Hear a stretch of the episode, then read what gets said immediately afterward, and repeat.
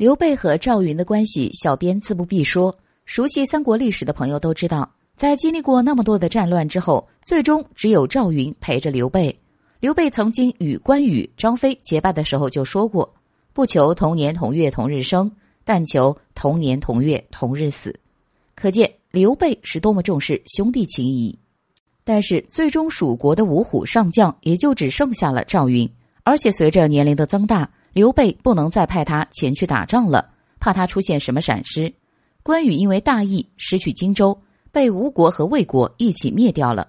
张飞想为关羽报仇，而由于张飞性格暴躁，经常鞭打自己的部下，结果这些人受不了了，将张飞一举杀死。这让刘备非常生气。蜀国的人才渐渐凋零，最后只剩下赵云在他身边。对于赵云来说，刘备希望诸葛亮不要让他再去战场，还是留在蜀国安心养老比较好。刘备通过这么多年已经想通了，还是兄弟之间的感情最重要。但是自己却连给兄弟的仇都报不了，刘备也只能抱憾终身了。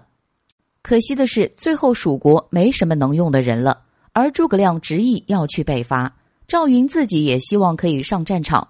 其实，就算自己年纪大一些，也没什么。跟着诸葛亮，相信也不会有什么闪失。这样的结局可以认为，赵云其实也没有什么重用的地方了。自己待在这个乱世中，也没有什么好的结果。赵云对刘备实在是太好了，刘备也没有什么可以回报的。他送赵云金钱和美女，赵云统统拒绝了。这样一算，两个人也有几十年的关系了。